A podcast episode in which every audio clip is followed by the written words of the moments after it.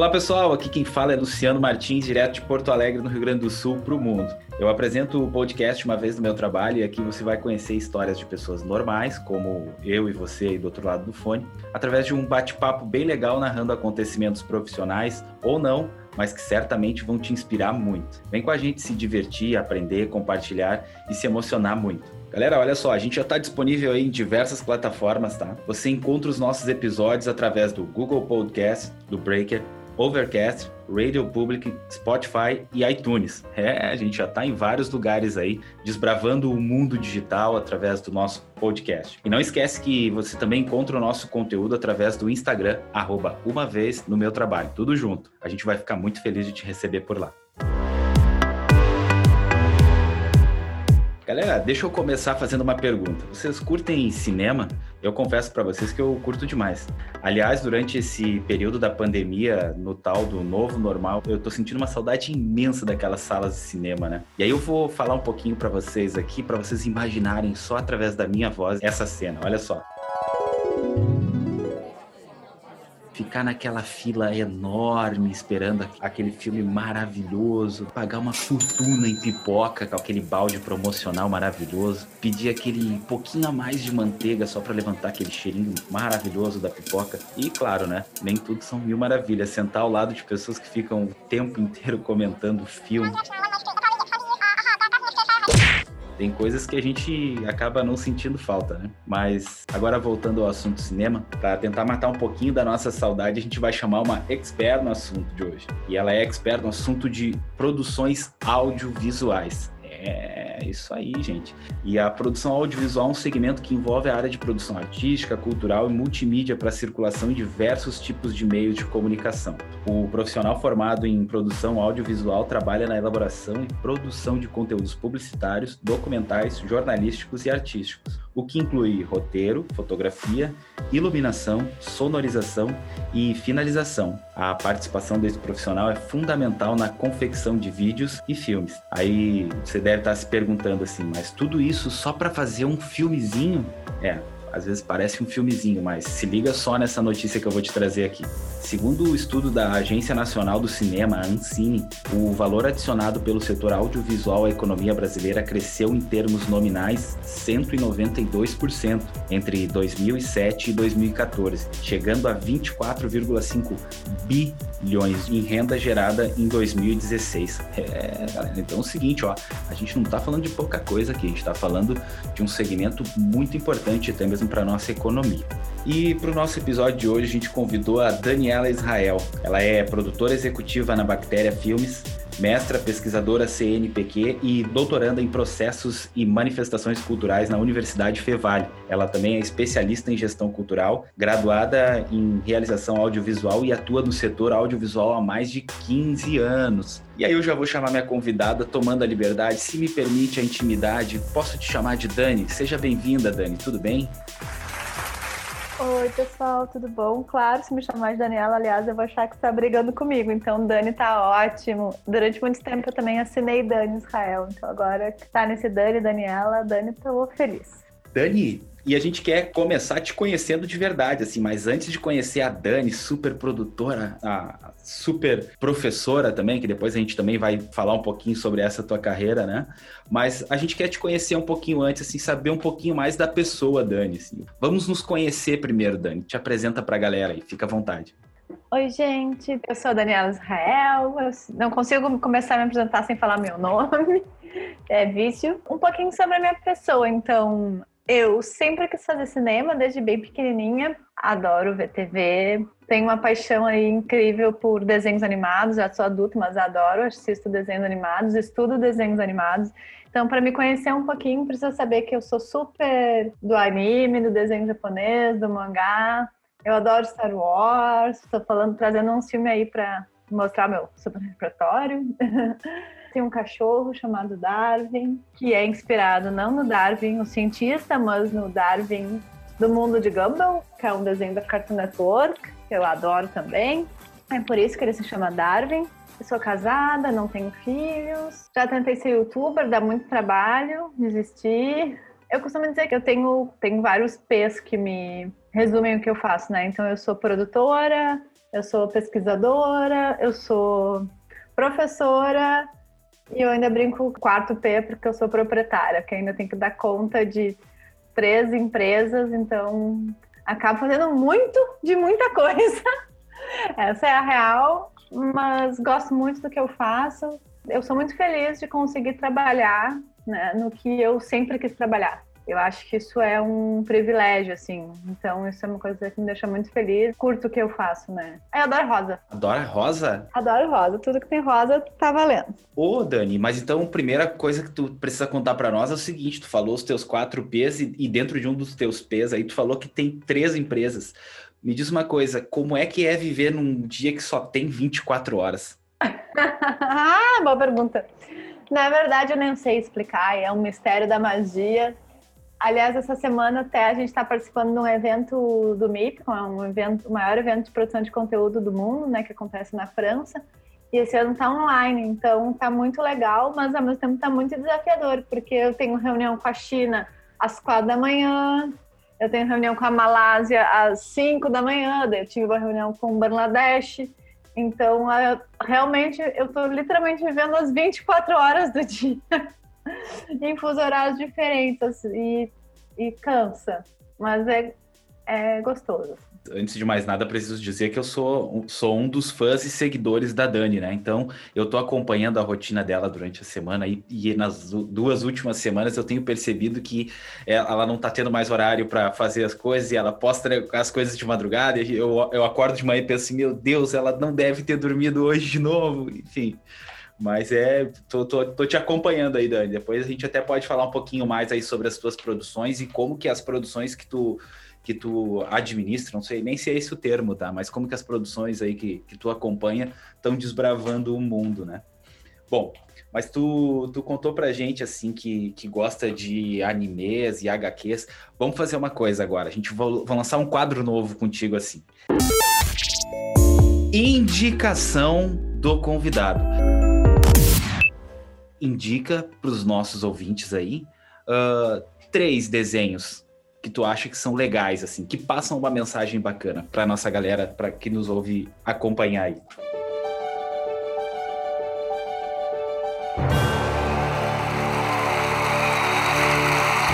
The Oscar goes to uma história de Som e Fúria, um filme de animação brasileiro que retrata várias, vários momentos do, da história brasileira, vários contos, assim, trata da nossa mitologia. É um filme adulto, traz algumas questões bem importantes sobre o nosso país, sobre o nosso futuro. Já é um filme de alguns anos atrás. É um filme que fez uma carreira super importante, desbravou aí muito, muitos territórios para o cinema e para, especialmente para a animação brasileira. Esse é um filme que todo mundo tem que assistir.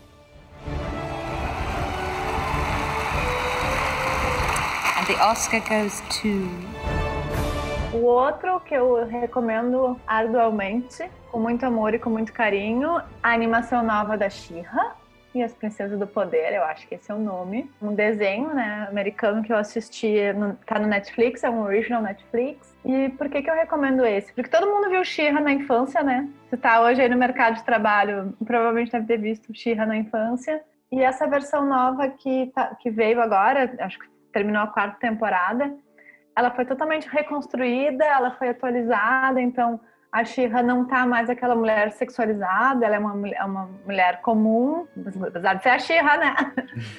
Mas ela não tem, então, assim, todas essas questões que a gente vem discutindo sobre a sexualização da infância, sobre esses estereótipos, é uma série totalmente voltada à diversidade cultural, à diversidade representativa e à diversidade de gênero.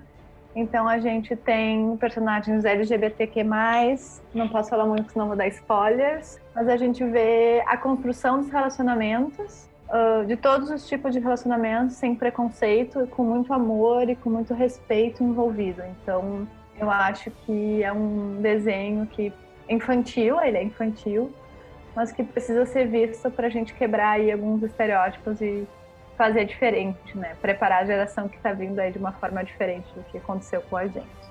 Então esse é o segundo. E claro, para deixar por último, né? Vou deixar um anime, por último é difícil. É muito difícil indicar um anime para mim porque eu gosto de tudo.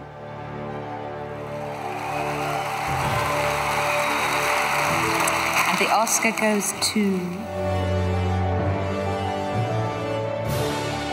Podem começar pelos clássicos, pelo Naruto, pelo Dragon Ball, pelos Cavaleiros Zodíacos, e podem para os mais novos. Mas o que eu acho bacana pensar é olhar para esses desenhos como uma forma de tentar enxergar os discursos, que é o que eu faço no meu trabalho, os discursos mais complexos, né? Pode enxergar significação e processo e reflexão até mesmo no Pokémon.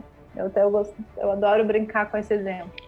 Afinal, são bichinhos que evoluem a cada experiência traumática.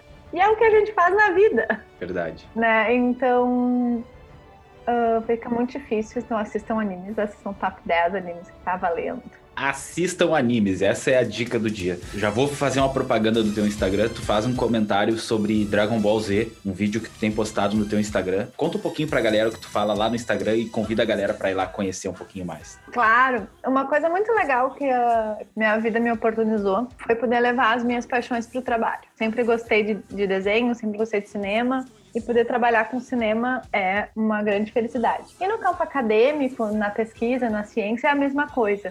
Então, eu sempre gostei de animes, eu sou muito apaixonada pela cultura japonesa e eu pude ter essa oportunidade de fazer a minha dissertação de mestrado. Então, meu trabalho, minha pesquisa de mestrado se chama Do Mito ao Mangá, o fluxo entre mitologia, história e Dragon Ball. Então, eu fiz um paralelo entre a história do Goku, né, o protagonista do Dragon Ball, na fase que ele é pequenininho, não na fase que ele é, não é o Z, né, que todo mundo conhece mais, mas quando ele é pequenininho, e descobri, então, identifiquei uma relação que a mesma forma que o Goku vai avançando na sua trajetória de desenvolvimento pessoal. Essa trajetória de desenvolvimento pessoal é muito próxima e muito parecida com a trajetória do desenvolvimento mitológico da qual conta a criação do Japão em termos da mitologia japonesa. É possível identificar uma, uma similaridade entre a história mitológica a história, eu não posso usar a palavra história real, porque a gente não entende mitologia diferente do irreal, né? Mitologia é uma possibilidade de contar o mundo e a ciência é uma outra possibilidade de contar o mundo. O mangá e a minha dissertação, desculpa, faz essa relação entre a história mitológica, a história com H maiúsculo, né, de trajetória humana, e a história ficcional do Dragon Ball. Então, junto essas três coisas para mostrar essa relação sobre isso, e é o vídeo que está no Instagram resumidamente apresentando meu trabalho. Assim. Então, é isso. Eu confesso para ti, tá? Se eu chegar aqui e disser, nossa, Dani, eu sou o maior fã de HQ, eu vou estar tá te mentindo, tá? Não sou. Mas Dragon Ball Z marcou a minha infância como deve ter marcado a de boa parte da minha geração. Mas eu quero aproveitar e mandar um abraço pro meu irmãozão, Leonardo, meu irmão, meu irmão de verdade, que ele era viciado em Dragon Ball Z. Ele cantava musiquinha dentro de casa, assim, muito fanático. Então aí, ó, Leonardo, fica ligado aí que por trás de Dragon Ball Z tem uma história muito legal.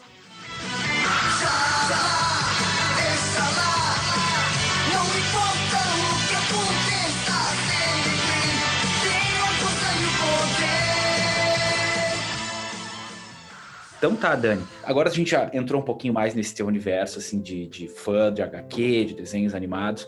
Mas uma coisa que eu queria trazer de ti o seguinte, assim, quem são as referências da Dani? Referências tanto as tuas referências pessoais, né? Seja, pode ser da tua família ou pessoas próximas, e também referências profissionais, até mesmo de pessoas que tu não, daqui a pouco não conhece, mas admira o trabalho, é seguidora do trabalho. Quem são as referências da Dani?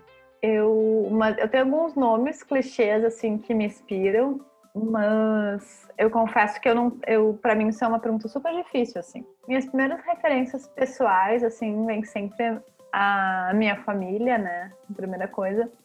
Pela essa relação do trabalho, que todo mundo, a minha mãe foi fazer psicologia já adulta e sempre foi o sonho dela e acompanhar se encontrar no trabalho, de saber o que quer fazer desde pequeno, assim. Essa é uma referência para mim de não ser o, o trabalho um conflito de identidade, né? Uma, um aprendizado que eu levo, assim, familiar, que é a minha referência em termos mais próximos. Em termos profissionais, assim, eu tenho algumas referências mais longes, assim, que, que me inspiram, mas uh, eu não tenho estabelecido tantos nomes, até porque a gente até pode adiantar isso.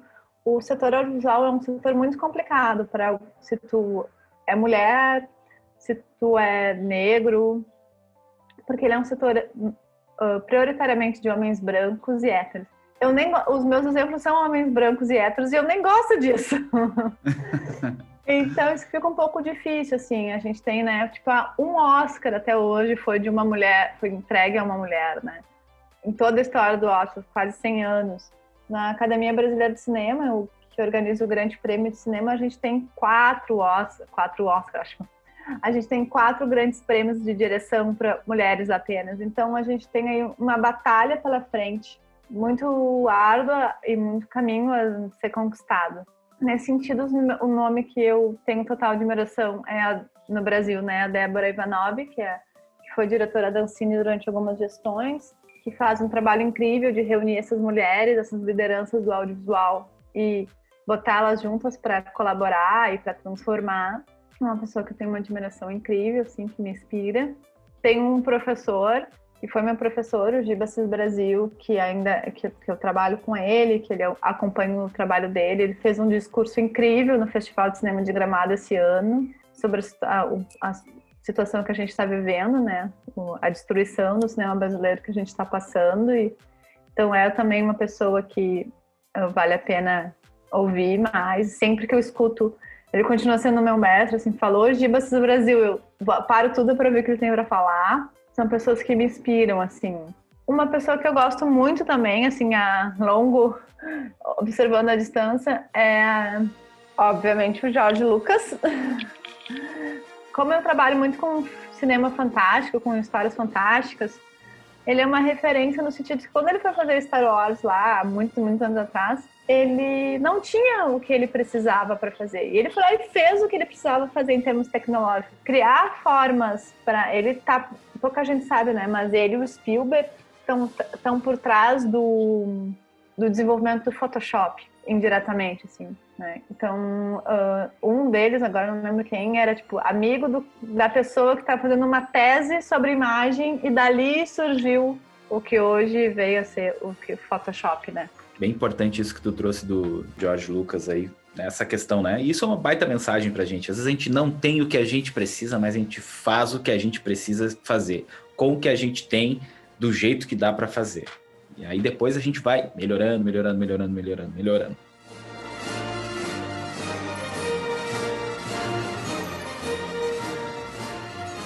Dani, agora eu quero começar a entrar já mais na, na tua parte, a, a, mais direcionada à tua parte profissional, parte acadêmica. Essa é uma das, das pedidas da nossa audiência aí, né? Conhecer um pouquinho mais sobre esse mercado do audiovisual. Eu queria que tu explicasse um pouquinho mais agora sobre tua atuação em relação às tuas, às tuas formações e especializações, assim. Como que tu transforma as tuas, as tuas especializações em atuações práticas? Eu sempre quis trabalhar com audiovisual. Acho que lá pelos 10, 11 anos, lá da época do Titanic, do Star Wars, Ameaça Fantasma, eu entendi que eu queria trabalhar com imagens em movimento. Eu não sabia qual era o nome disso, eu não sabia o curso disso. Então eu namorei muito a publicidade, eu namorei muito o jornalismo. Entrei no curso de realização audiovisual sem saber um nada.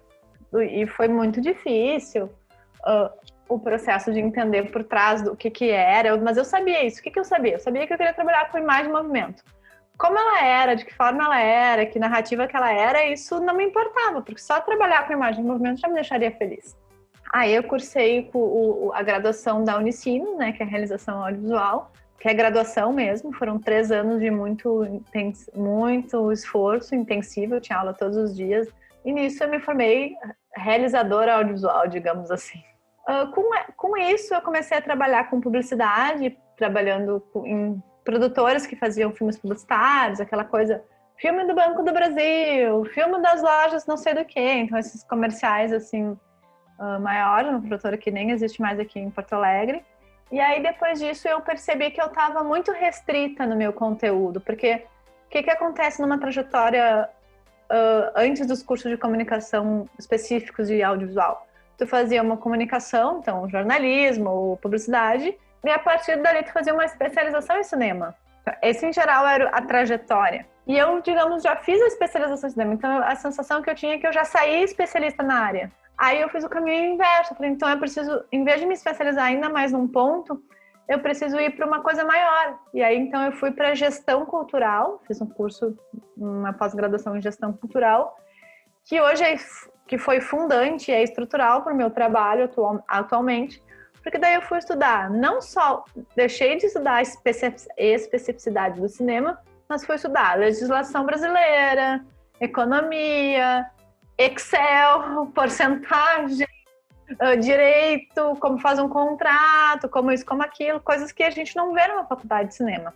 Então, a especialização cultural, ela entrou como um agregador de conhecimento, que é parte do que eu faço hoje, que é pensar o business do negócio. Como é que eu consigo investidores, como é que eu consigo dinheiro para fazer esse filme.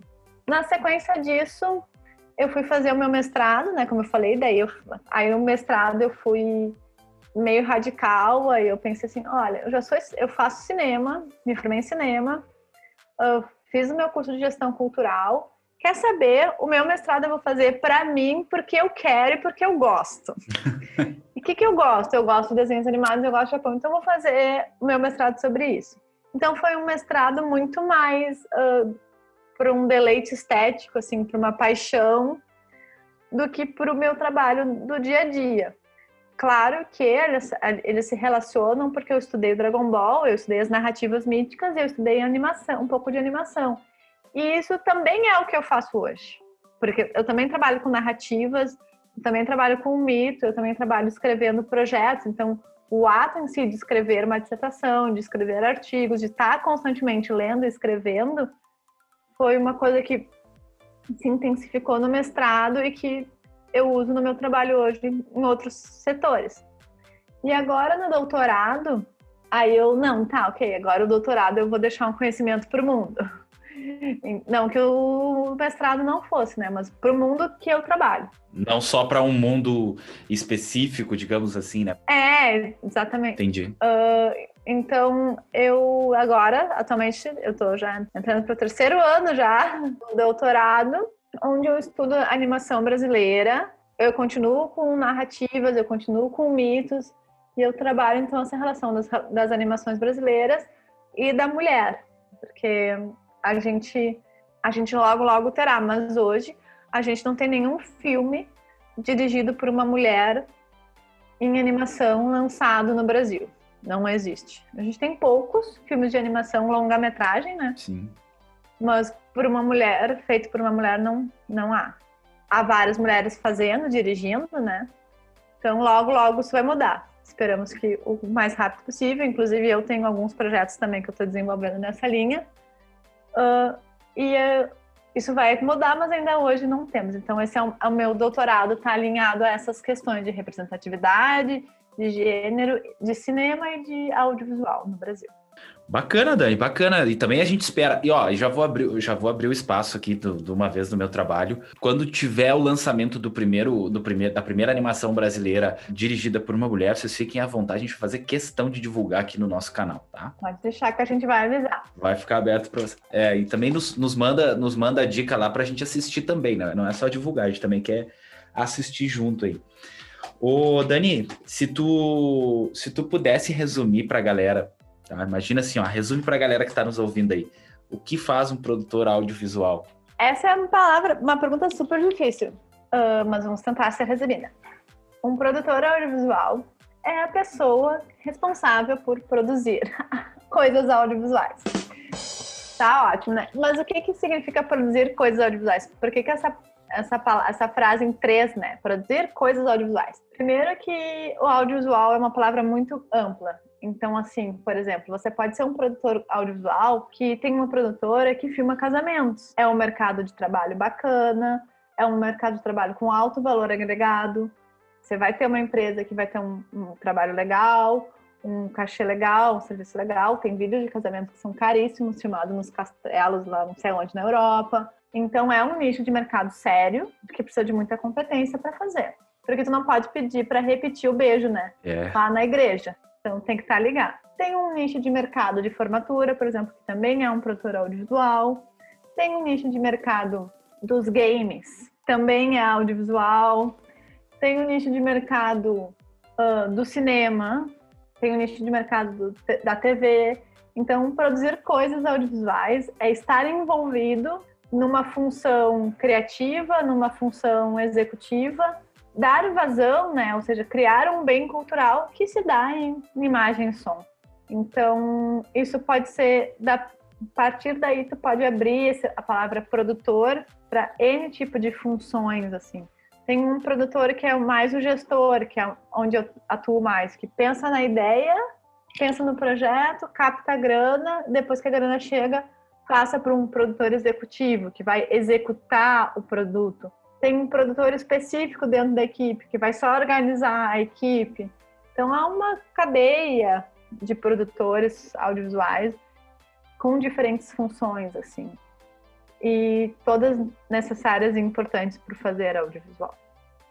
Eu acho que resumir, um produtor audiovisual é alguém que produz coisas em audiovisual, em áudio e som. É uma boa forma de resumir. E sabe que uma, uma pergunta que, que me, me surgiu assim no, nessa conversa e tudo que a gente conversou até o momento é: uh, produtor audiovisual e cineasta fazem a mesma coisa? É diferente? Se é diferente, o que, que a gente pode citar como diferença do trabalho entre os dois? Acho que essa é uma pergunta que, bacana, porque às vezes eu também não sei. Em geral, não há consenso sobre isso. Quer dizer, em geral, há pouco consenso sobre praticamente pouca coisa, né? Mas tem gente que vai entender o cineasta como qualquer pessoa que trabalha com cinema. E tem gente que vai entender o cineasta como algumas funções específicas.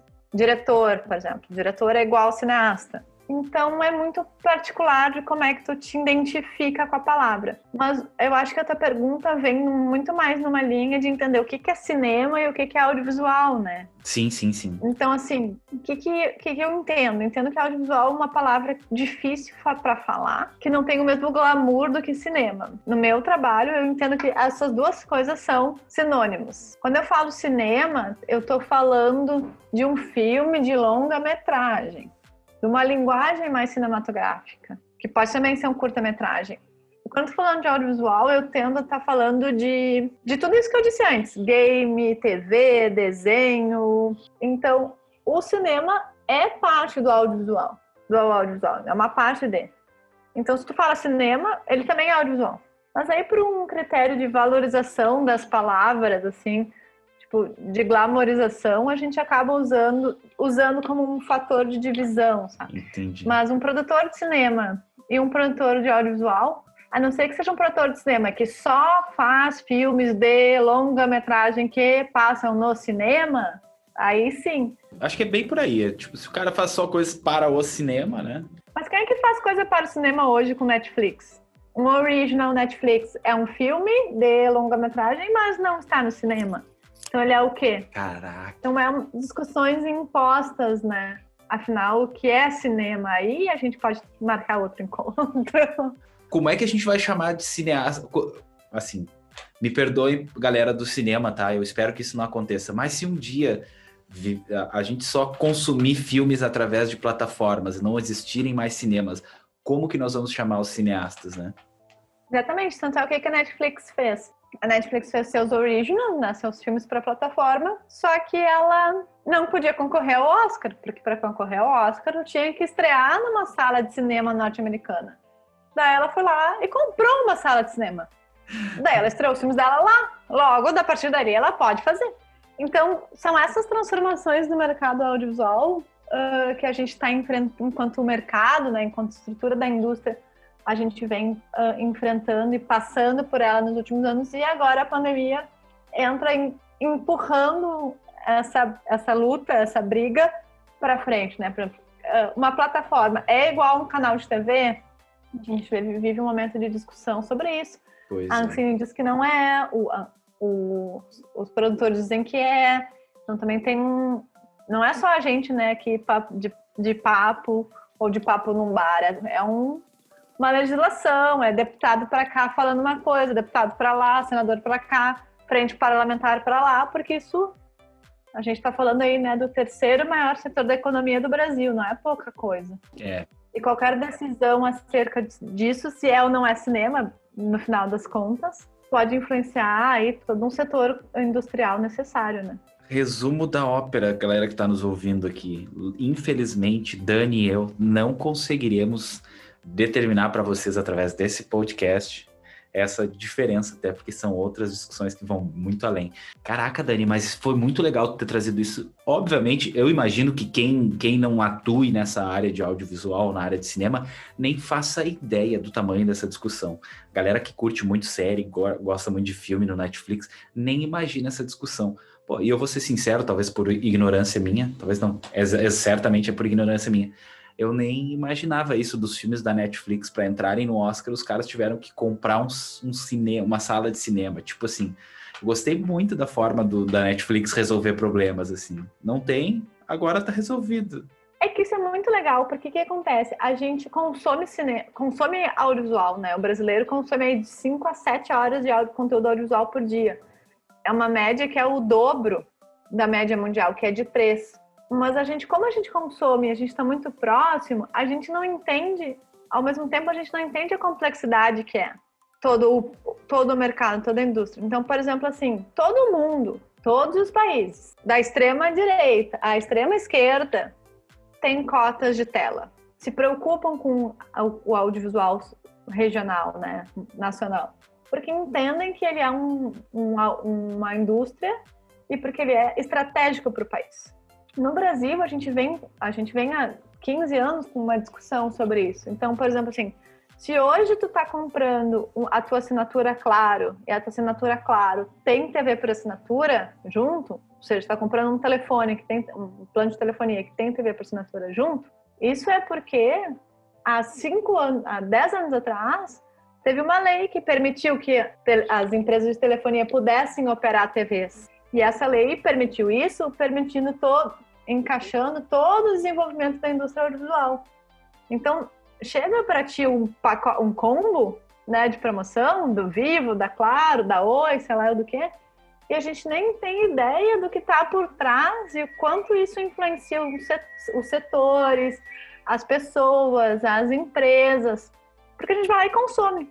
É, a gente nem faz ideia do que, do que acontece nos bastidores, literalmente. É, Teve, por exemplo, teve aquela pesquisa, uma pesquisa muito legal, que era quais são as profissões mais inúteis na pandemia. Daí a profissão mais inútil na pandemia era artista, uma pesquisa na Europa.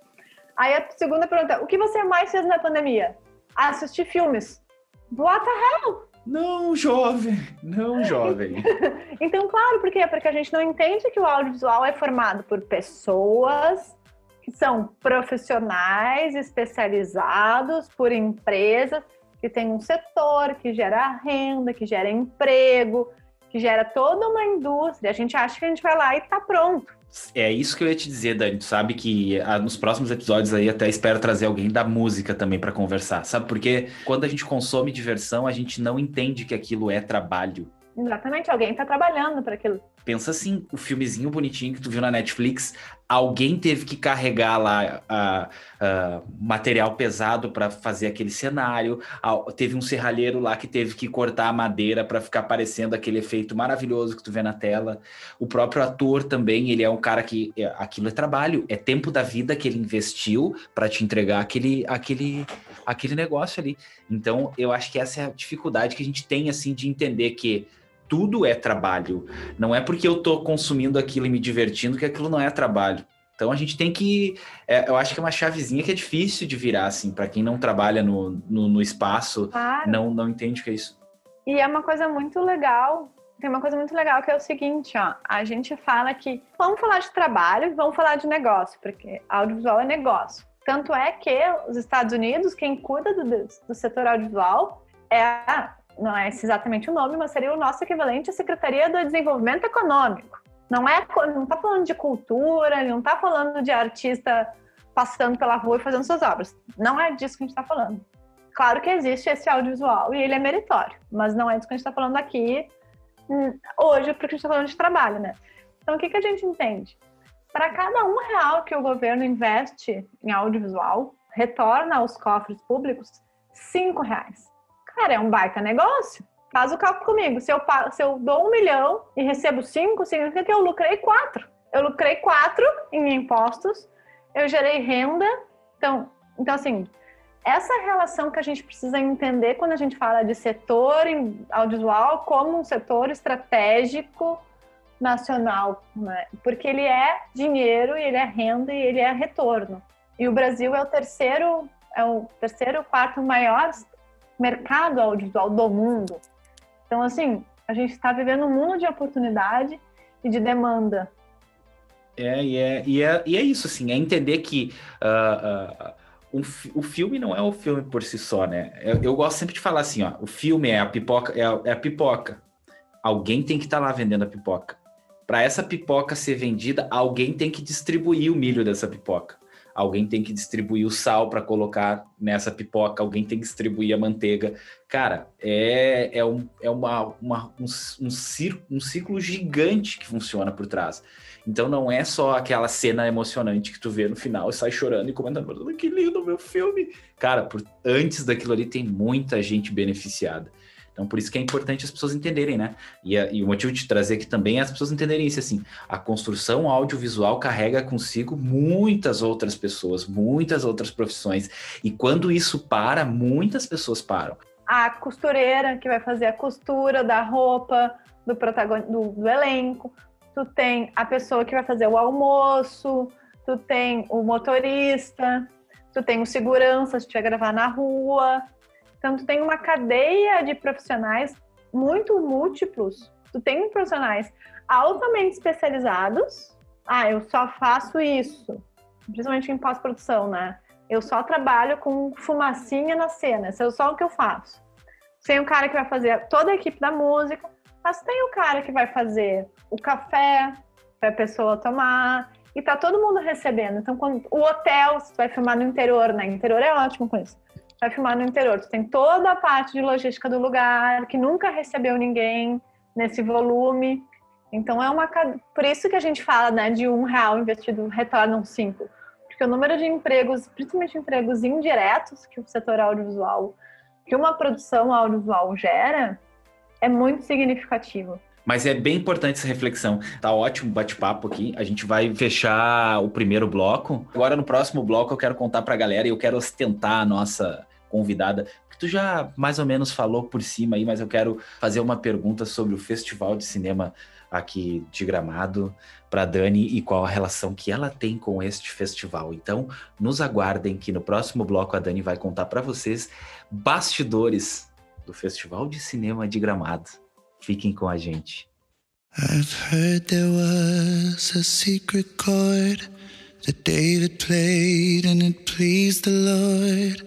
But you don't really care for music, do you? Well, it goes like this. The fourth, the fifth, the minor fall, the major lift, the baffled king composing hallelujah. Muito bem, senhoras e senhores, voltamos e agora com todo o glamour do cinema, eu quero pedir para nossa convidada contar, eu prometi para vocês antes do nosso intervalo, e agora eu vou pedir, Dani, conta pra gente o seguinte, ó, qual é a tua relação com o Festival de Cinema de Gramado? E se tem alguém que está nos ouvindo aqui que ainda não sabe o que é o Festival de Cinema de Gramado, por favor, brifa só um pouquinho para a galera entender a importância da nossa convidada de hoje e conta aí algumas histórias de bastidores do Festival de Cinema de Gramado. Bom, o Festival de Cinema de Gramado uh, é muito importante para mim, é muito importante para o Brasil e é legal que todo mundo conheça e saiba que existe. Ele está na 48 edição, quase aí 50 anos, e ele é o único festival de cinema no Brasil que aconteceu ininterruptamente durante todo esse tempo. Então, ele é super importante. Às vezes eu estou fazendo reunião com pessoas na Europa e eles perguntam do Festival de Cinema de Gramado. Eles sabem que isso existe. Então, é um festival muito significativo para nós. A gente tem outros festivais importantes também, como é o Festival de Brasília, que é um festival bem importante. Festival do Rio e, claro, o Festival de São Paulo, né? Tem alguns específicos em São Paulo, vai variando de documentário e tal. Uh, o Festival de Cinema de Gramado acontece sempre em Gramado, em geral acontece aí em agosto, metade de agosto, agosto para setembro. Esse ano foi um pouquinho mais tarde, foi no meio de setembro para o fim, realizado totalmente de forma online, né, em função do momento que a gente vive. Mas foi bem legal porque mesmo assim a cidade ficou vestida de Festival de Gramado, então mesmo que os cineastas, que aí toda essa galera que trabalha com cinema não foi até a Serra, não foi programado, ele estava lá, o festival estava lá existindo, né? E para nós, no Rio Grande do Sul, o Festival de Gramado é sempre um ponto de encontro. Porque a gente tem que a gente, o que a gente chama, assim, eu chamo, as pessoas assim, mais próximas a gente chama de o gauchão no cinema. A gente tem o gauchão no futebol e tem o gauchão no cinema. Então a gente tem uma mostra Assembleia Legislativa de Curtas-Metragens que acontece no Festival de Gramado. Então, é uma iniciativa da Assembleia Gaúcha, que acontece sempre no, final, no primeiro final de semana de Gramado, com os curtas. E a gente tem também, além do gauchão dos curtas, a gente tem o gauchão dos longas, que é daí parte integrante da mostra do Festival de Cinema de Gramado, a mostra de longas metragens gaúchos. Uh, esse ano a gente teve a felicidade, a honra de estrear o Conto da Manhã, que é o nosso primeiro, o meu e o nosso, quando eu digo da produtora, da Bactéria Filmes, o nosso primeiro longa-metragem. E é muito especial porque é uma jornada aí que começou há 10 anos atrás. A gente ouviu muitos nãos, porque é isso que a gente faz. Quando a gente faz cinema, a gente tem que estar acostumado a ouvir não. Mas vai vir um sim, né? Então a gente conseguiu aprovar o projeto no FUNPROAT, no edital da prefeitura aqui, depois de quatro tentativas, sempre melhorando, melhorando, melhorando.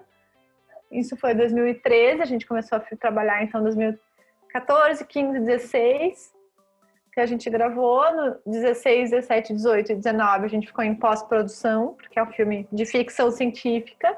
E é um filme que está sendo considerado pela imprensa e pela crítica e pela academia. A gente já recebeu uma dissertação de mestrado de um estudante da Universidade da PUC, que já está falando do Cons como o primeiro filme de ficção científica gaúcho, sim, ficção científica raiz, Uau, digamos, né? Assim. Sim, sim, sim, sim. E a gente ficou muito felizes em estrear ele no Festival de Cinema de Gramado esse ano, principalmente por ele ser online. Então a gente teve uma repercussão incrível, assim, de todo o Brasil. Agora a gente está essa semana no, no festival no Uruguai e vamos fazer a nossa estreia em Nova York, no Festival de Cinema de Nova York, Arts and Doctors, uma coisa assim, o nome do festival. E começamos aí essa jornada para levar os contos e a parte da minha missão profissional. Assim, se me perguntasse qual é a tua missão profissional, diria que é compartilhar histórias fantásticas com o mundo. Então, poder estar tá colocando contos em vários países, a gente quer chegar aí a 100 países, pelo menos metade do mundo é o nosso objetivo. Gente fez reunião com a Malásia, com a Turquia, com a Itália, com a China. Acho que são esses por enquanto além das do Brasil, né? A gente quer isso, assim. E o Festival de Cinema de Gramado, bastidores, assim, é isso, é uma loucura, é época de todo mundo se encontrar. A gente uh, toma vinho, fica no, no hall do hotel, onde fica, não esse ano, né, mas onde fica no hall do hotel, conhece muita gente. Eu tenho um coprodutor uruguaio de alguns projetos que a gente está fazendo juntos, que a gente conheceu tudo bêbado no Festival de Gramado de noite. Então também é um lugar de business, é um lugar onde as coisas acontecem, porque é onde, na real, o business acontece depois do horário oficial. Sim, sim. Não, esse é, é acho que esse é um dos, dos objetivos também, né? É promover esse, esses encontros para rolar o business também, né? É como tu falou lá no começo, assim, é, é, é, o negócio, é o, é o produto, é o produto a ser vendido, comprado, enfim. Claro. E, e, sabe uma dúvida que pode ser assim da, da galera que está nos ouvindo? Como que é assim a, a, esse convívio entre essas, essa galera que é estrela, que tipo a galera bem conhecida popularmente assim? Tem várias histórias que eu não posso contar, né? Mas assim, tem gente muito legal que chega em set cumprimentando todo mundo, do motorista ao diretor. Tem gente blazer, como tudo na vida, que não fala com ninguém. Eu adoro deixar as pessoas curiosas. Então, Dani, Conta só pra mim aqui, ó. Não vou falar para ninguém, bem baixinho. Fala um nome só. Não acredito. Não acredito. Vai ficar na curiosidade de quem tá nos ouvindo aí. Pô, mas que legal. Só repete para nós o nome do, do, do, do, do filme, por favor. Contos do Amanhã? Contos do Amanhã. E onde que a nossa galera pode ouvir, assistir o Contos do Amanhã? Já está disponível para nossa galera? Não pode ainda. Mas assim, vamos lá. Deixa eu fazer o meu, minha promo rapidinho aqui. Conto da Manhã é um filme de ficção científica. Vou contar a nossa sinopse para a galera. É o seguinte: Em 2165, o sequestro de, de uma jovem chamada Michele Medeiros coloca a cidade Porto 01 em guerra. O problema é que a gente sempre tem que ter um problema, porque sem problema não tem filme, não tem graça, né? Então, o problema é que para salvar 2165, para salvar o último reduto da civilização humana, a gente vai precisar contar com a ajuda do Jefferson, que é um adolescente que vive em 1999. Cara, já gostei dos nomes.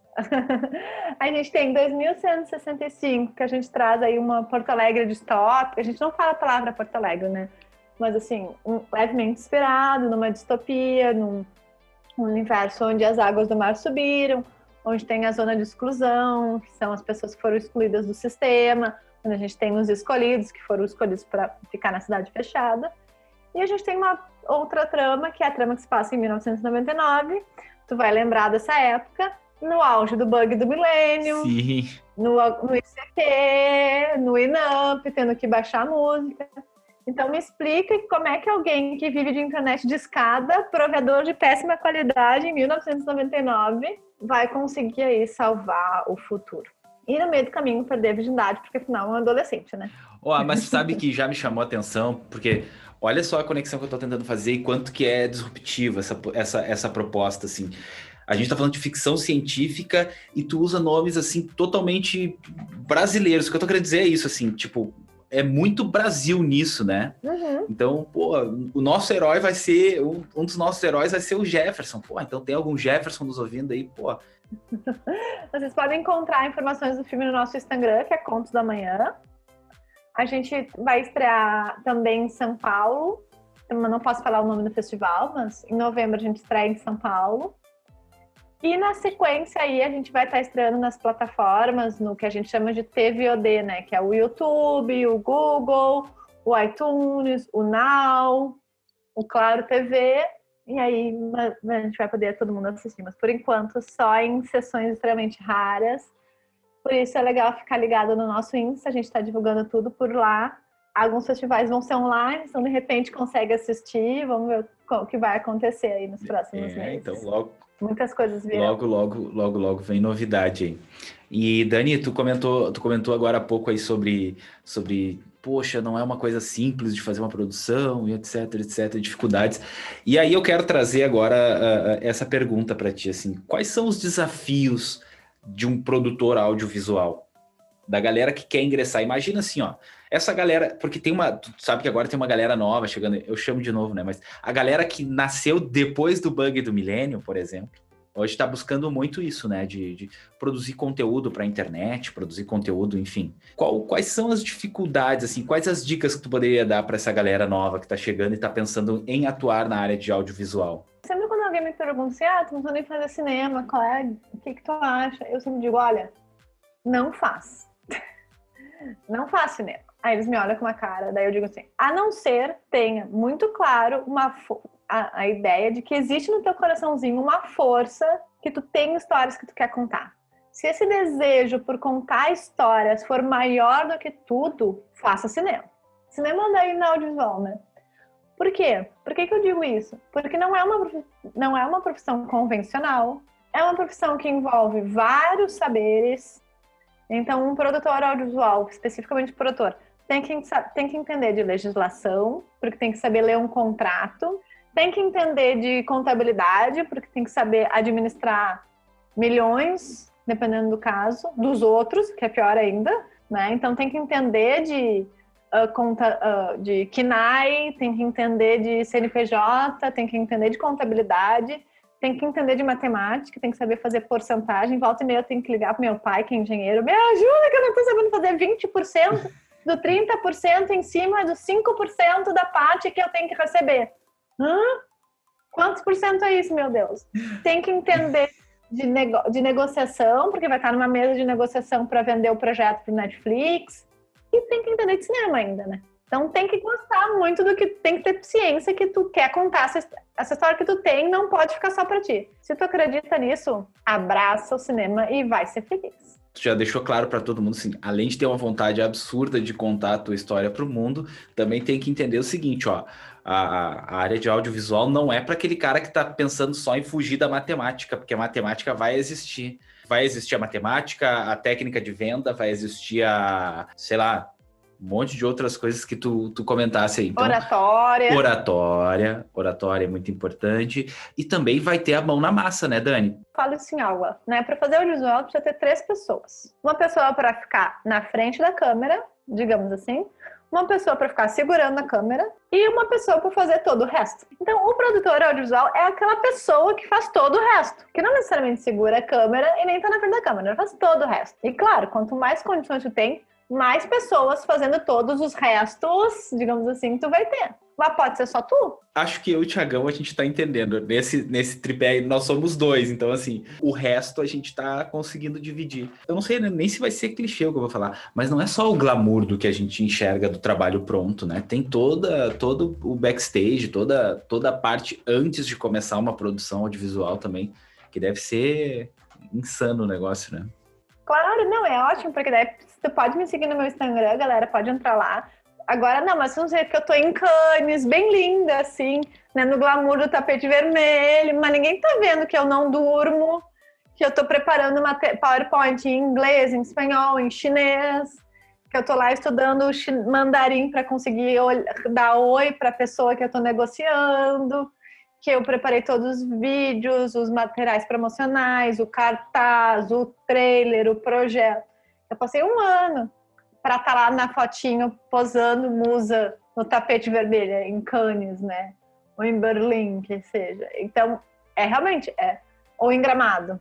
É muito trabalho atrás da câmera que a gente tem que valorizar e espaços como esse são importantes para a gente poder mostrar que tem esse essa galera que se rala atrás. É, não é uma coisa simples, né?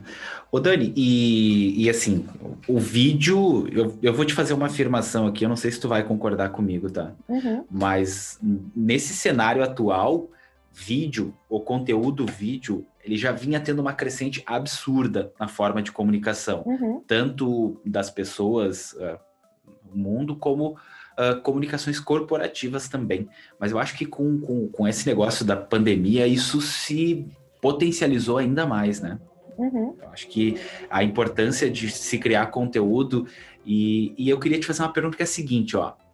Quais os cuidados que tu acha que um cara que não é produtor audiovisual o cara que não é um produtor audiovisual, mas o cara, sei lá, ele precisa fazer vídeo para a empresa dele, o trabalho dele. Quais os cuidados básicos que tu acha que a gente precisa ter para fazer um, uma produção audiovisual, não sendo um produtor audiovisual? Todo mundo é produtor audiovisual. Fez algum vídeo, já, é, já ganhou o joinha de produtor audiovisual. Uh, mas, principalmente, eu acho que o mais importante é a ideia de que existe trabalho em volta disso. O que eu quero dizer com isso? Eu vou fazer o vídeo da minha empresa e eu vou pegar uma música. Essa música não é minha. Alguém fez essa música. Alguém dedicou tempo nessa música, tempo de vida, instrumento, estúdio, grana. Então, a minha maior dica para quem quer fazer audiovisual, ah, eu vou fazer um vídeo de um minuto da minha empresa, que a minha empresa sou eu e eu mesmo, e eu vendo amendoim torrado exemplo, que adoro amendoim. Vai lá e faz. Isso é joinha, tem que fazer mesmo. E tu tem que fazer. Tu tem que tomar conhecimento, estudar e ter condição de fazer o vídeo da tua, da tua loja de amendoim. O que tu não pode fazer é pegar um outro vídeo e botar no lugar. Então, cuidar com propriedade intelectual, usar os sites que têm direito, que têm direitos para isso, pagar se for preciso. Às vezes tem sites que são assim, relativamente acessíveis, tu paga uma assinatura mensal e tu consegue ter vídeos, fotos, músicas, mas uh, principalmente é, a internet não é mais terra de ninguém. Os conteúdos que estão lá são de alguém que fez isso, que tem direitos por isso e que tem que receber por isso. Não é porque tá na internet que é de graça. Em que tu pode pegar e botar no teu vídeo só botar o teu logo no final. Então eu acho que para quem está fazendo vídeos a minha dica é continue fazendo, porque tu só vai melhorar na quantidade, vai fazer um, vai ficar tosco, vai fazer dois, vai ficar meio tosco, depois não vai ficar mais tosco, é do processo, mas cuide para usar materiais do quais tu tem direito para usar. E tu tem isso também em software. Hoje em dia tem trocentos mil softwares gratuitos que tu pode usar. Não precisa craquear nada. Tem como pegar, tem pacote universitário, tem pacotes acessíveis se tu quiser pagar alguns. E tem muitas, muita coisa legal, boa, de graça. Assim. Então acho que essa é a minha maior dica, assim. Eu, eu posso dar, se tu me permite, eu vou dar uma dica pra galera, assim que a dor, a dor ensina a gente a gemer e na hora que, que o bicho pega a gente aprende coisas. Por exemplo, aí, ó, para quem está nos ouvindo, dá para você construir vídeos muito legais, interativos, utilizando o PowerPoint. É, Sério? Claro, com certeza. Então agora, agora eu vou, agora eu vou abrir o meu, vou sair do meu momento entrevistador e vou ir para o meu momento aluno. Inclusive em uma de suas aulas, Dani, eu apresentei um trabalho em forma de vídeo utilizando somente o PowerPoint. Olha só. Eu não, ah, eu não lembro disso. Não, tranquilo, eu posso até eu te, eu quero te ver. depois, é, mas ficou, até ficou legal. Mas é porque é isso, né? Tem, o, o mundo possibilita muitas ferramentas, isso é muito legal, isso é muito incrível. Usem, usem e abusem, mas usem com comprometimento de forma correta. E valorizar, assim, é, é, é o momento em que o vídeo ele se tornou uma coisa muito, muito valorosa, sempre foi, mas hoje ele, ele se tornou essencial. Sabe que a galera pergunta assim, cara, mas porra, eu não, eu não consigo fazer vídeo, eu não consigo postar meu story no, Instagram com um vídeo e tal. Cara, eu digo assim, meu, tudo bem, beleza, você pode dizer para mim assim, cara, eu tenho vergonha, tenho isso, tenho aquilo. Mas eu acho que daqui a pouquinho, velho, tu não vai escapar disso. Porque, e tu já faz isso, né? Tu já faz uma conferência, tu já faz um, um, uma videoconferência com as pessoas. Outra coisa, assim, ah, mas o cara, o cara agora tá fazendo vídeo, ele virou, ele acha que ele virou influencer. Cara, na boa, para mim, a partir do momento que tu te expõe dentro de qualquer rede social, de alguma maneira tu já tá influenciando algumas pessoas. Então, assim, ó, cara, quebra essa capa, velho. O vídeo ele se tornou uma forma de conversar com as pessoas, não é mais uma forma de só não, não é mais uma comunicação unilateral, assim. Tipo, às vezes é o jeito que tem para tu conversar, né? É, tem uma frase que eu ouvi da Camila Farina, que não sei se é dela, mas eu ouvi dela, que é hoje em dia ou tu é ponto com ou tu é ponto fora. Caraca, vou guardar essa. Ou tu é ponto com ou é ponto fora. Ou tu é ponto com ou é ponto fora. Essa frase aí eu vou, vou levar e vou distribuir. Então, qualquer dia pode ser que tu ouça da minha boca, viu, Dani? Mas eu vou sempre. Tá. Vou deixar registrado que toda vez que eu falar isso, eu aprendi com a Dani. E porque é isso, né? Claro, tu não precisa virar youtuber. Não, ninguém tá dizendo pra todo mundo virar youtuber. Não é essa a questão. Mas uh, a gente viveu esse processo de acelera aceleração digital, a gente cresceu, cresceu em quatro meses, o equivalente a 10 anos, por exemplo. Claro, tu tem que te perguntar se fazer vídeo faz sentido para tua loja de amendoins. Muito provável que vai fazer, porque fazer vídeo faz sentido para praticamente tudo. Mas dentro disso, se é autêntico, vai ser feliz, vai fazer, entende? Quadro agora, cinco dicas. Dani, cinco dicas para gravar um vídeo, um vídeo amador decente. Dica número um: cuidar a posição da luz. A luz tem que estar atrás da câmera apontando para você. Nunca de contra a luz, sempre de frente. Então, em vez de tu não faz o vídeo na janela contigo e com a janela, tu faz janela, celular e você eu olhando para a janela e não de costas para a janela. Então, gravo. Isso, exatamente. Estou olhando para a janela. O celular de costas para a janela, né? Para vir a luz. Sim. Essa é a dica número um. Dica número dois. Uh, fecha a janela. Cuida do som. Fecha a janela, vai para lugares assim, por exemplo, lugar, se tu vai gravar só um áudio, lugares ótimos. Vai para o armário, entra no armário, o único momento de entrar no armário é esse. Entra no armário para gravar a locução ali. Vai para se tu tem um closet, tem um quartinho assim mais da bagunça, sabe? Eles são acusticamente melhores. Não grava na cozinha, não grava no banheiro, que tem eco, aliás. Volta e meia tu recebe um áudio, tu escuta, hum, a pessoa estava no banheiro, dá pra ver. Segredinho que eu vou contar para ti, quem tá nos ouvindo aí, que me conhece, recebe áudio de mim. Galera que me zoa direto, porque, é, tipo assim, a minha sala é muito vazia, eu não tenho nem sofá na sala. E eu normalmente estou na sala, né? Então eu mando áudio, a galera, todo mundo diz pra mim assim, cara, tu tá no banheiro? Não, gente, eu tô na minha sala, que não tem nada aqui. é, exatamente. Dica número 3. Cuida para ver se o celular tá, na, tá com bateria, já, né, já traz ele pronto. Quando tu vai montar, não demora, tu vai gravar várias vezes. E lá pela terceira, pela quarta, é que tu vai se sentir mais confortável. Se arruma bem. Sabe que eu até faço uma coisa que eu até coloco perfume. Porque, na verdade, é para se sentir bem. Tu tem que estar tá se sentindo bem para fazer um vídeo legal. E aí, como tu vai te sentir bem, bom, cada um tem o seu, a, a sua mania. Então, como eu tenho que me arrumar e tal, eu ponho o perfume para não. Agora eu entrei no, no personagem, vou fazer o vídeo. A quarta é erre bem. Eu adoro essa dica, que é errar bem. Tem que saber errar bem. O que é errar bem? Só vai melhorar se tu fizer. Eu acredito que quantidade tende a gerar qualidade. Quanto mais episódios, mais vídeos tu vai gravar, tu vai ganhando intimidade com a câmera, vai entendendo, por exemplo, qual é o teu melhor ângulo, porque todo mundo tem um ângulo que se prefere, mais viradinho para a esquerda, mais viradinho para a direita, mais a posição corporal. Então, errar bem, o que eu quero dizer com errar bem é tipo, vai tentando, vai tentando, e vai tentando. E aí, uma hora tu vai, vai te gostar. Então, acho que, aliás, essa é uma grande coisa que eu uso para tudo, assim, principalmente para projeto de audiovisual. Eu recebo. Uh, eu ouvi do meu professor, esse, o que eu falei lá no início, que é o Giba, que ele tem uma frase que ele, ele é um dos donos, dos sócios da Casa de Cinema, né? Que é a maior produtora, uma das produtoras mais importantes aqui do estado. Ele diz assim, ah, todo mundo diz que a Casa de Cinema ganha muita coisa, muitos editais, né? E aí ele fala, olha, ela até pode ser uma das produtoras que mais ganha editais, mas eu posso comprovar para ti que ela é uma das produtoras que mais perde editais. Por quê? Porque para ganhar tem que tentar, e tentar inclui perder. Então, para ganhar bastante, tem que acaba por consequentemente perdendo bastante. Então tu, é, esse é o esse é o tom, né? Porque tu faz e melhora e faz e melhora e vai um vídeo que não é tão legal, um projeto que não tá tão bom, mas esse projeto que não tá tão bom, esse vídeo que não tá tão legal, tu aprendeu um truque que tu vai usar no outro e vai funcionar e aí tu vai viralizar, tu vai, enfim, ganhar o edital. A dicção vai melhorando, mais baixo, mais alto tu vai falar. Me identifiquei um pouco com o que você está falando.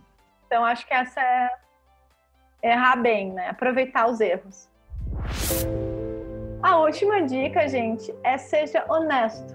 Assim, porque honestidade no sentido de autenticidade, tu vê de longe.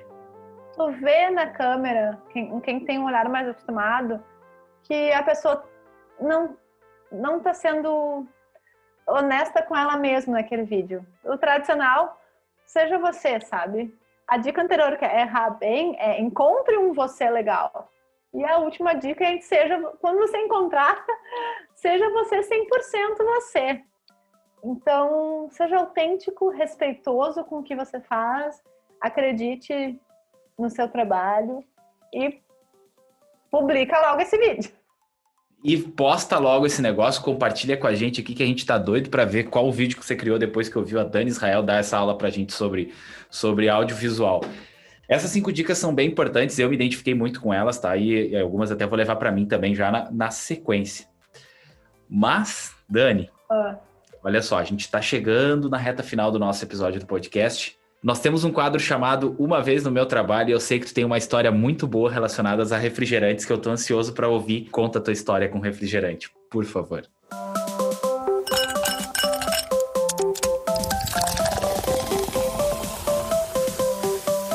Uma vez no meu trabalho, aliás, no meu primeiro trabalho, que eu tirei um xerox do cheque do meu cachê e enquadrei, está na parede, eu me botei na seguinte situação super ótima. É um, era um curta-metragem que recebeu apoio de uma marca de refrigerantes locais aqui do Brasil, aqui do Brasil, uma marca de refrigerantes locais aqui do Sul, que é a Fruc. E a gente recebeu um caminhão de Fruc para acompanhar a gravação. Tinha um baile de máscara, tinha muita gente tomando água, tomando refrigerante de cola, tomando refrigerante de guaraná, refrigerante de uva e tal. A gente fez o filme e foi fazer a sessão de lançamento, então, e lá pelas tantas me colocaram na seguinte posição: vai lá agradecer os patrocinadores. E eu, isso não vai dar certo. Isso não vai dar certo. Vamos lá. Daí peguei minha listinha. Eu não sei quem é de Porto Alegre que tá ouvindo, mas era no Cord, que era um bar de Porto Alegre muito conhecido e tinha assim uh, um palanquezinho. Então, estava, paramos a música, paramos o baile. Eu ia falar antes de começar o filme.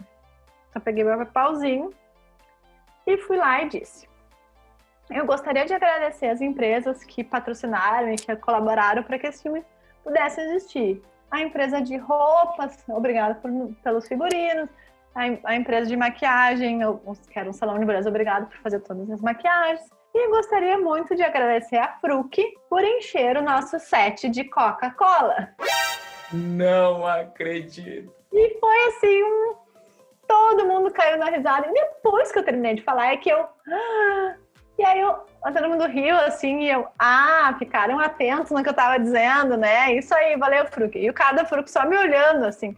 Porque, claro, tu não tá acostumado. Ninguém vai dizer Fruc cola. É verdade.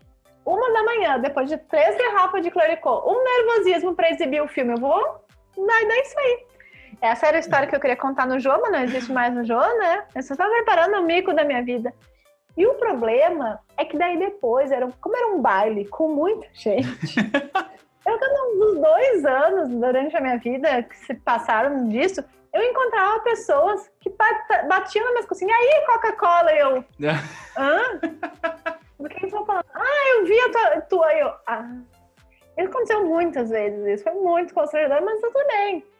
A gente dá, hoje a gente dá risada, na hora também não foi muito um problema, assim. Mas eu acho que uma vez no meu trabalho, eu paguei um grande mico para meus patrocinadores. Só isso. E aí eu aprendi.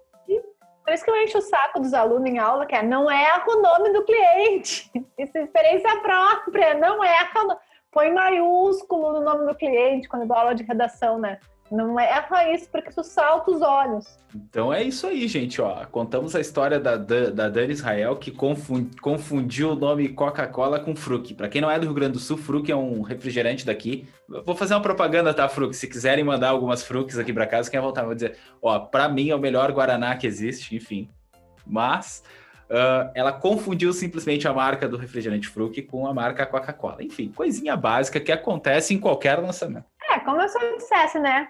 Ah, eu gostaria de agradecer a Pepsi por encher o nosso set de Coca-Cola. Era como se eu fosse falar uma coisa assim, né? É, isso potencializado pelo bairrismo do gaúcho, né? Mas enfim, coisa, detalhe, detalhe, detalhe. Pô, Dani, muito legal te receber aqui. Uh, fiquei muito feliz de poder, poder compartilhar contigo, compartilhar tua história com a galera que está nos ouvindo aqui. Lamentavelmente você não pôde contar a história do Fruc e Coca-Cola pro Jô, mas eu tô aqui. Ah, agradeço muito. Alguns quilos a menos, ah, muito menos fama, né? Mas quem sabe um dia a gente chega lá, porque agora a gente já tem um microfone novo, né? A gente tá chique. Ó. Oh. Ô, Dani, deixa eu te, te pedir a gentileza que é a seguinte, ó. Se tu pudesse dizer pra gente a diferença que, o, que a, a tua profissão fez na tua vida. O que melhorou na tua vida depois que tu te descobriu como produtora audiovisual? Forma diferente de ver o meu trabalho e de me ver. Então, assim, eu tenho passado por isso nesse último ano, que é, é isso que eu faço, é isso que eu faço bem e eu sou boa no que eu faço. Isso é muito libertador, tu acreditar em ti mesmo.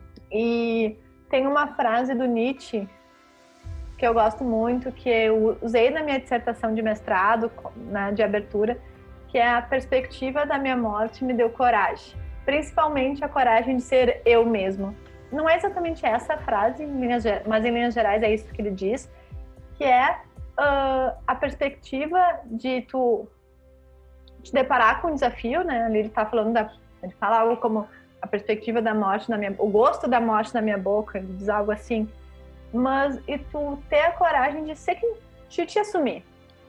Então, te assumir é isso que eu faço, eu gosto do que eu faço, eu vou lançar um podcast sobre isso, isso me satisfaz, isso me humaniza. E é por isso que eu isso um dos motivos dos quais eu acordo de manhã empolgado para trabalhar.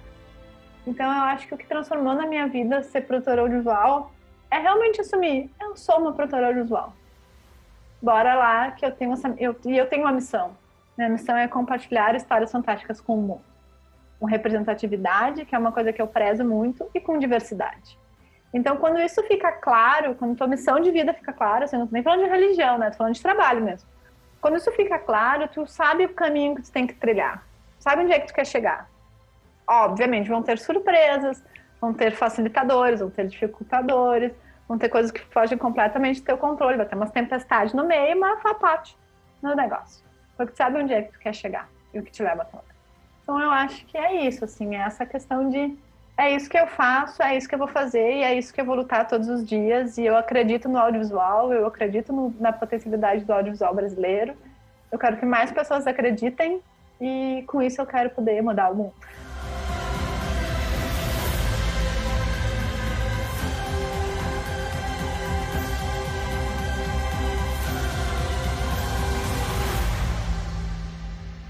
Que sensacional, e eu quero terminar com esse trecho de eu descobri que eu sou isso, e é isso que eu faço, e é isso que eu amo. Espetacular a mensagem final. Dani, eu fico muito triste de ter que terminar o episódio, porque eu sei que tu tem uma outra parte da tua vida muito legal de contar, mas essa depois gente, as pessoas podem encontrar na, no, no teu Instagram também, né? E quero te agradecer, te agradecer muito pela participação aí. Espero que tenha sido agradável para ti esse momento, como foi para mim, e tenho certeza foi para quem está nos ouvindo também. E ó, portas abertas quando quiser voltar para falar, para lançar o teu filme com a gente aqui também. A gente está aberto para conversar, passar mais mensagem para essa galera também que está pensando em entrar na área de audiovisual, porque é uma mensagem bem importante, assim, é uma, uma roda que gira e carrega muita gente junto. Então é importante a gente valorizar pessoas desse segmento. Beijo, só deixa as tuas redes sociais para a galera, agora que eu lembrei, deixa as redes sociais para a galera te procurar. Então vamos lá, momento, aperta no sininho, me siga no Instagram do podcast. Meu Insta, Dani Israel, direto. Agora eu tô de cabelo rosa, amanhã eu posso estar de cabelo roxo, posso estar careca, posso estar de cabelo vermelho, enfim, nunca se sabe o que vai acontecer com meus cabelos, então vai pelo meu nome, Dani Israel. O Instagram da Bactéria Filmes também, que a gente posta lá todos os conteúdos de trabalho, nos stories justamente legal o pessoal se ligar nos stories da Bactéria, que a gente faz mais dicas de mercado, o que está rolando. No feed a gente deixa mais para os nossos trabalhos, mas nos stories a gente foca em compartilhar conhecimento e conteúdo. Também bem fácil, Bactéria Filmes. E o Insta também do nosso filme, Conto da Manhã, ponto, ponto do ponto amanhã, especificamente, que lá tem um específico, assim, todinho 100% de 2165 do futuro vindo para cá são essas redes e acho que é o mais importante porque lá tem todo o resto ali das trocentas mil redes sociais que eu tenho depois. O SlideShare, o Lattes, o LinkedIn, tudo tá lá. Então é isso, gente. Curtam lá. O conteúdo da Dani é muito legal. Fiquem à vontade lá para chegar na página dela, mas também para quem chegou aqui por conta da Dani, fica à vontade de nos conhecer também através do arroba uma vez no meu trabalho. Conhece o nosso trabalho também no Spotify, Google Podcast, mais uma série de outros uh, lugares aí que você encontra o nosso conteúdo. Desejo a todos vocês aí uma boa semana, até a próxima e valeu! Uh!